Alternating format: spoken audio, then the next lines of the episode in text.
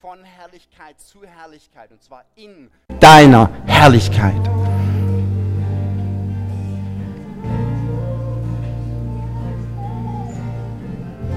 Wir sind durch kein Problem mit, mit unseren Problemen. Ich glaube, Gott schmunzelt drüber, wenn, wenn wir einen Kopf zerbrechen, unseren Kopf zerbrechen über unsere Probleme. So, ah, guck mal, ich bin so groß, dein Problem ist so klein.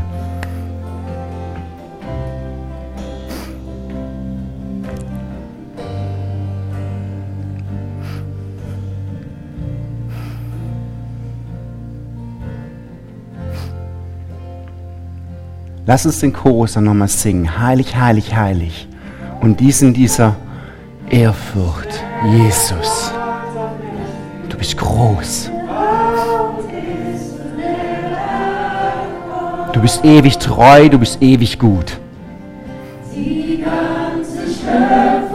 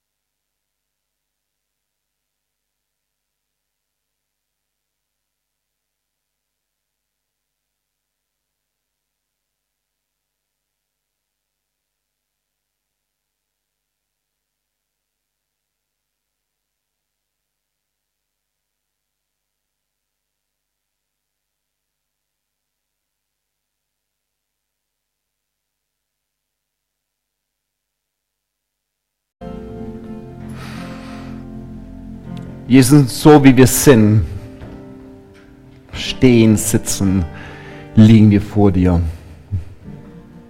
Vor dir ist nichts verborgen, Jesus. Was wir gestern Abend gemacht haben, was wir morgen machen werden, an was wir heute denken, dir ist nichts verborgen. Und du sagst, komm.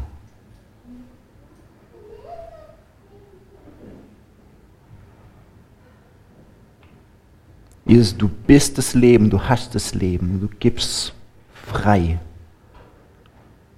Und frei wollen wir es empfangen heute, Jesus, dein Leben. Deine Leichtigkeit von alten Lasten,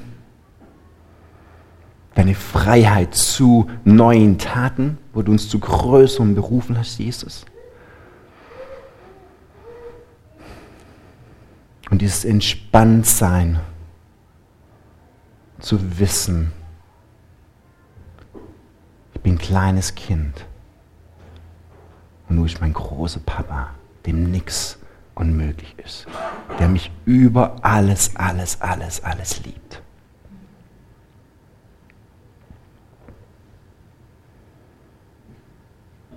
Der seine Heiligkeit aufgegeben hat, damit ich Zugang habe. Jesus, Dankeschön.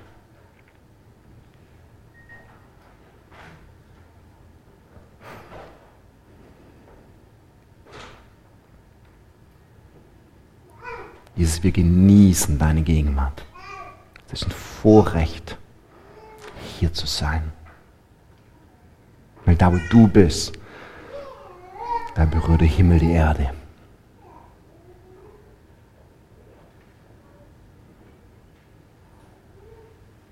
Da, wo du bist, da ist nichts mehr so, wie es vorher war.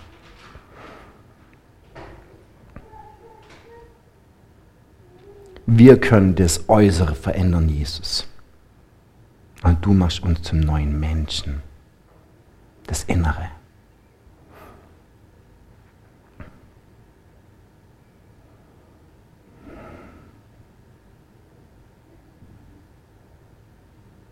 Und wir sagen Danke, Jesus. Amen.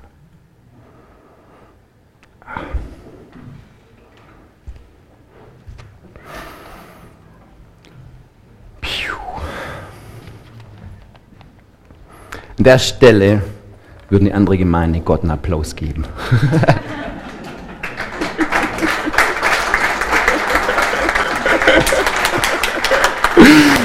ah. Und ich finde es immer ein bisschen verklemmt, wenn man das von vorne sagt. Gebt mal Gott einen Applaus. Und trotzdem ist es was, wo, wo ich was Inneres ausdrücken lasse, aus mir rauslasse. Und manchmal muss mein, mein Körper meiner Emotion, meiner Seele vorausgehen, meine Seele rauslocken in ein neues Land rein. Sagen meine Seele, ich bin müde, aber ich, mein Körper steht trotzdem auf und geht joggen. Und irgendwann weicht die Müdigkeit und darf später wiederkommen auf dem Sofa. Deswegen ist das Klatschen doch auch ganz gut. Ich wollte euch eigentlich hinten das Plakat hier nach vorne bringen. Ich war zu schwach. Deswegen haben wir es hier, glaube ich, gleich dank der Technik abfotografiert. Vielen Dank dir. Leichtigkeit. Leichtigkeit steht im Kontrast zur Schwere. Und was bringt Schwere in mein Leben? Oft fängt es im Kopf an, wie ich Dinge bewerte. Die einen sagen, sehen die Situation und sagen, krass, das ist eine Überforderung. Die anderen sagen, toll, das ist eine Herausforderung.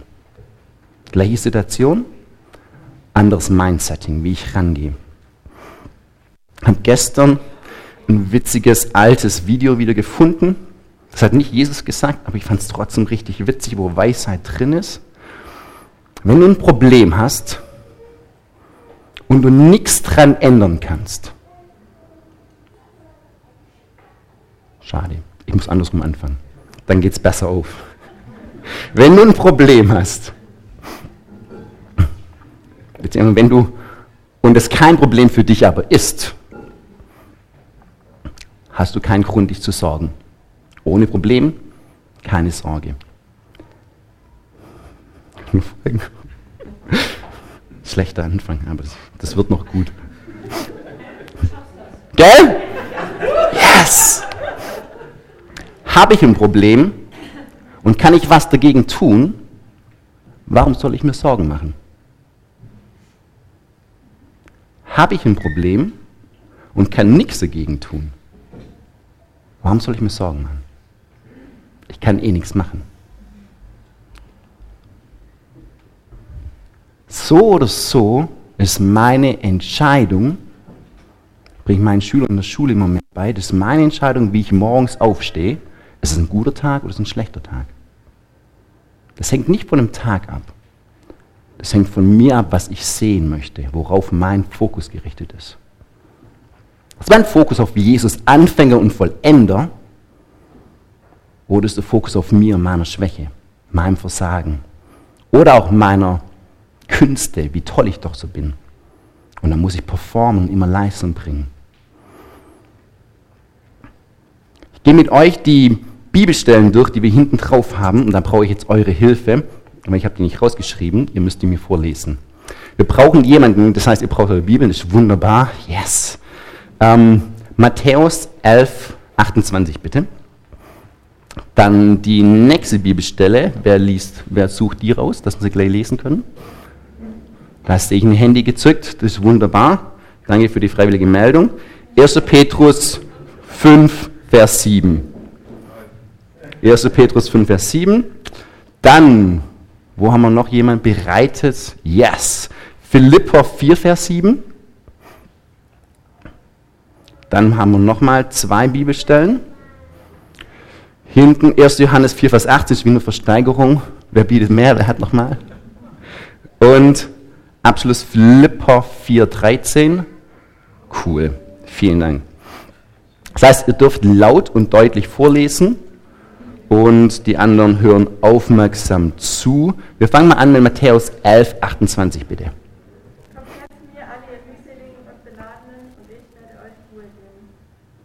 Okay. Bergpredigt. Kontext, wo Jesus uns oder wir das Gefühl haben aus dem Alten Testament raus, da ist so viel Gesetz da und ich muss so viel einhalten, so viel befolgen. Das ist so schwer. Mit dem Ergebnis, oh, sind wir ehrlich, ich schaff's doch eh nicht. Heute ich, habe ich einen guten Tag, morgen einen schlechten Tag, das ist blöd.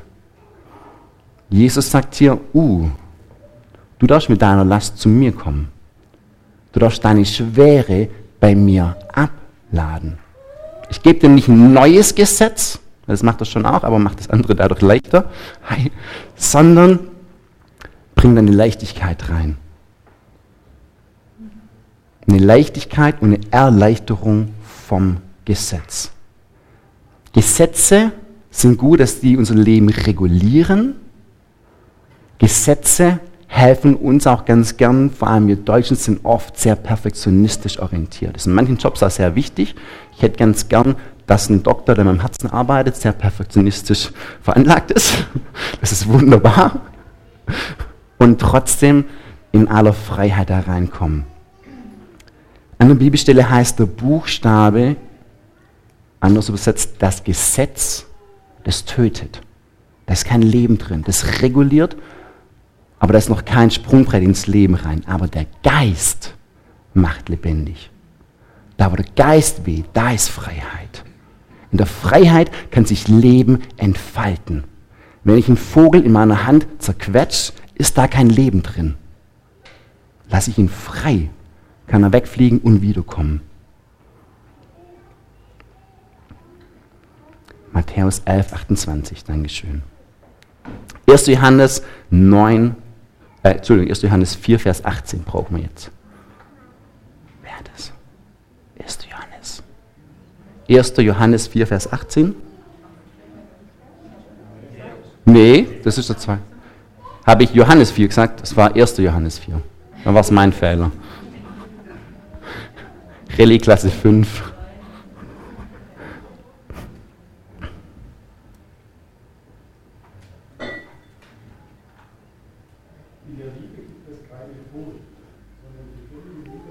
Die Gebot aus. Dankeschön. Perfekte Liebe treibt Furcht aus. Das finde ich immer wieder spannend und herausfordernd. Weil das Gegenteil, das, was die Bibelstelle hier sagt, ist das Gegenteil von Liebe, ist nicht Hass, sondern ist Angst. Habe ich so viel Liebe in mir drin, fühle ich mich so sehr von Gott geliebt, weiß ich, wer er ist, habe ich gar kein Problem damit, Fehler zu machen und mir die einzugestehen und sie ihm gegenüber einzugestehen, weil ich mich geliebt weiß. Das ist ein Kopfding und es rutscht ins Herz und die Hände zeigen, ob der Kopf das wirklich verstanden hat und gelebt hat. Okay? Perfekte Liebe treibt Angst aus. Angst vor Fehlern zu machen. Habe ich keine Angst, habe ich eine Leichtigkeit, habe ich eine Freiheit, was Neues anzufangen, mich auszuprobieren. Wenn ich das nicht habe, dann lähmt es mich, dann werde ich die Hände in die Hosentasche stecken und am Stuhl sitzen bleiben und hoffen, dass mich niemand anguckt und mich zu irgendwas auffordert, weil ich habe Angst, was falsch zu machen. Vielleicht werde ich dem Maßstab nicht gerecht, vielleicht werde ich meinem Maßstab nicht gerecht. Mir geht es vor Prüfungen so, da habe ich Angst, den Prüfern nicht gerecht zu werden. Und dann merke ich immer wieder, krass, das zerbricht mein Herz, weil es mir offenbart, Jesus, dann habe ich wohl noch nicht ganz verstanden, wie sehr du mich liebst und dass ich nicht abhängig bin von dem Urteil von dem anderen. Trotzdem tut es weh und trotzdem hat es Konsequenzen, trotzdem muss ich lernen.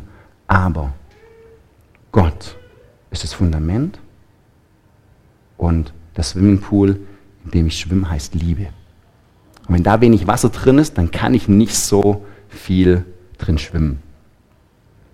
Das Schöne ist, wenn man Durst hat, kann man trotzdem trinken. Wir gehen einen Schritt weiter zu 1. Petrus 5, Vers 7.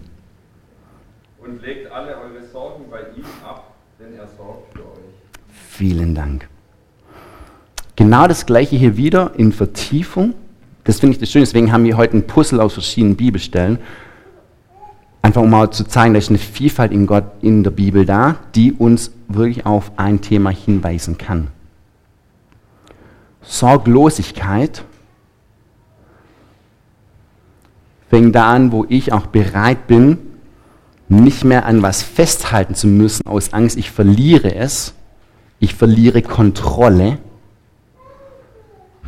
sondern ich weiß mich geborgen, gewiss, ich bin in der Hand Gottes und ich kann noch nicht tiefer fallen als in seine Hand. Und das Fallen tut immer weh und es gibt trotzdem Schürfwunden. Das sind wir ehrlich.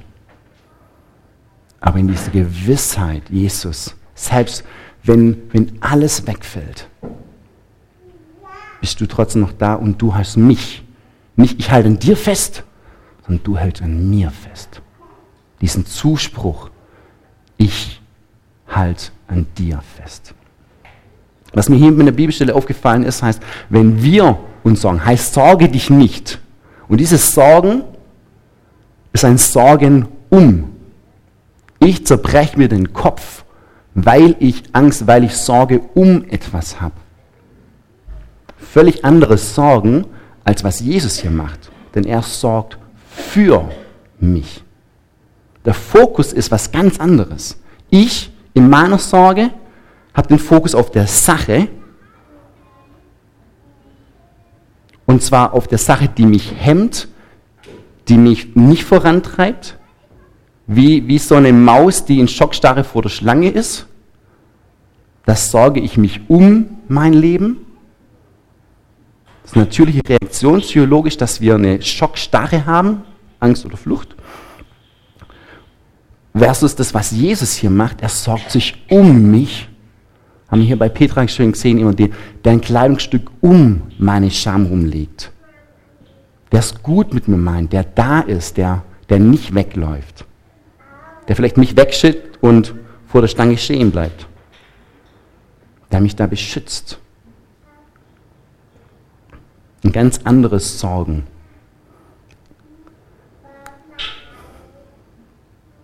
Wenn wir in die Bibelstelle reinkommen, dass Jesus der Anfänger und Vollender des Glaubens ist, hat mich das so in die Leichtigkeit reingebracht und ich so, gut, dann muss ich ja gar nicht anfangen.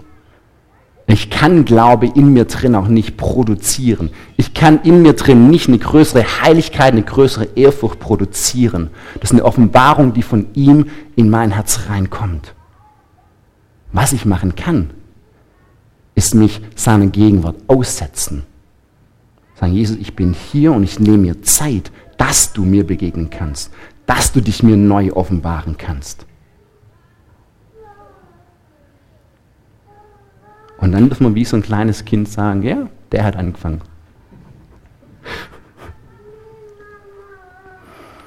Wir gehen weiter in Philippa 4, Vers 7. Und der Friede Gottes, der allen Verstand übersteigt, in euren Herzen und euren Gedanken bewahren in Christus Jesus. Der Friede, der mein Verstand, meine Vernunft, mein Denken übersteigt. Wir Deutsche, ich Mann, wir lieben die Logik. Zu Recht. Ich kann manche Dinge nicht verstehen und die bringen mich zur Verzweiflung. Ist okay.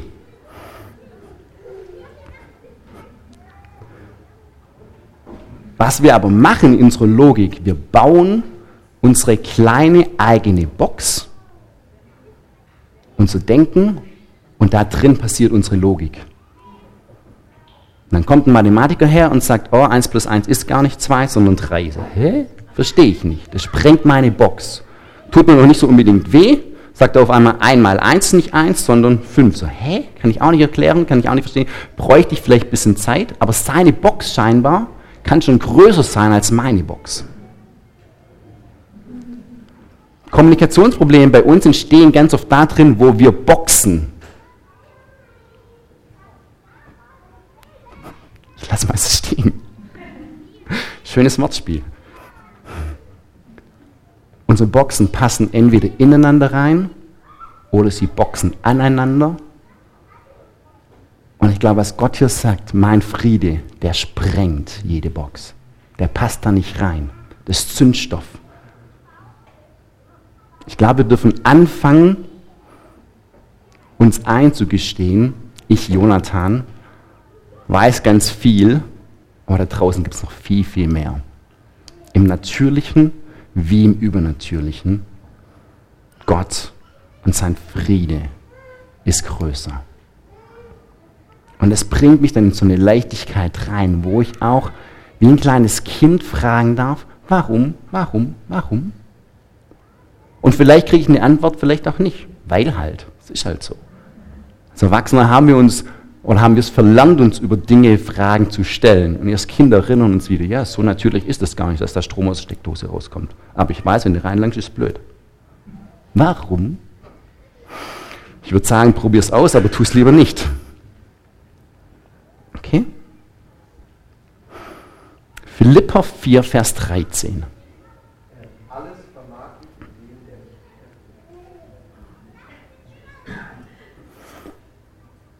Wer ist der Aktionär? Alles vermag ich durch den, der mich kräftigt.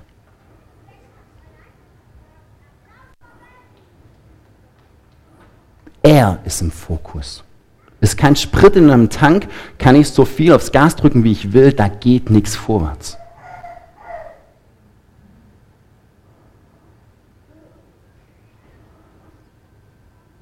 Und das bringt mich in so eine Leichtigkeit, weil ich mir meiner Abhängigkeit bewusst werde. Und es tut vor allem uns Männern oft weh, manchmal mehr als den Frauen, wobei wenn wir in Emanzipation drin sind, dann war das auch hier an manchen Stellen schwierig. Wir wollen ab unabhängig sein. Adam und Eva wollten unabhängig sein, wollen selbstständig sein selbst und ständig. Aber das ist mega anstrengend. Ich, kleine Kinder, die wollen selber groß sein, selber Dinge machen. Es tut, wenn ich meine Brüder angucke, ich selber habe ja keine Kinder, aber ich sage es mir immer, das tut manchmal weh, nicht mehr so gebraucht zu werden. Verantwortung abzugeben. Aber mir als Kind, sind wir im Perspektivwechsel drin, bewusst werden, ich lerne und ich muss lernen, geistlich nicht als Baby stehen zu bleiben, wo mir die Windeln gewechselt werden, wo andere für mich sorgen, sondern ich bin dafür geschaffen, in mein Erbe anzutreten und das heißt, in Verantwortung reinzuwachsen. Slow and steady wins the race. Keine Überforderung, aber Ich darf da in der Abhängigkeit von Jesus reinwachsen, wo er mich in seine Firma mit reinnimmt und mir peu à peu mehr Verantwortung übergeben möchte. Wer im Kleinen treu ist, den kann ich über viel setzen. Ich glaube, was wir gern machen in unseren Gemeinden, ist, dass wir uns überfordern, weil ich denke, oh, ich muss ja irgendwas machen. Wir kennen nur die drei großen Jobs irgendwie. Lobpreis, Predigt, vielleicht noch Gottesdienstleitung und wenn wir cool sind, dann noch die Technik. Aber das, hey, wir sind ja meine coolen Heroes. Aber arg viel mehr sehen wir nicht, was Gemeinde ist. Und dass es aber so viel mehr ist, und dass aber niemand dir die Verantwortung abnimmt, Gott zu fragen, wo ist denn mein Platz, was sind meine Begabungen, wo darf ich mich einbringen. Das ist deine Verantwortung, nicht meine. Aber ich lade dich ein, zu wissen, zu verstehen, dass ich das vollbringen kann durch den, der in mir der Motor ist und es angezündet hat. In der Abhängigkeit von ihm, wo wo ich nicht den, mein Auto, mein Tank leer fahre bis zum Schluss und dann seelisch im Burnout bin, oder geistlich einfach keinen Bock mehr habe, weil die anderen doch eh nichts machen. Aber ich vielleicht nie gelernt habe, andere in Verantwortung mit reinzunehmen. Ich glaube, dass in Gott wir absolute Freiheit haben. Dass wir in Christus alles haben, was wir brauchen. Und dass wir eine absolute Leichtigkeit haben in ihm. Weil er hat kein Problem. Er braucht uns nicht, um Gemeinde zu bauen. Er hat ja schon alles vollbracht. Mich freuen die Zeugnisse, wenn es heißt, dass wieder Jesus sich einem Moslem offenbart hat und der Jesus gefunden hat. Sag ich krass. Dann hat er eine größere Offenbarung von Gott, von Jesus, als ich vielleicht gerade. Und es tut mir weh, das mir einzugestehen. Und dann umso mehr sehne ich mich danach. Und das ist meine Verantwortung, mich danach wieder auszustrecken. Und nirgendwo sehen wir hier diese Anklage, oh, wenn du es nicht machst, uh, hm, schwierig. Sondern da, wo der Geist des Herrn ist, da ist Freiheit. Da darf ich sein, im Englischen Human Being, kein Human Doing.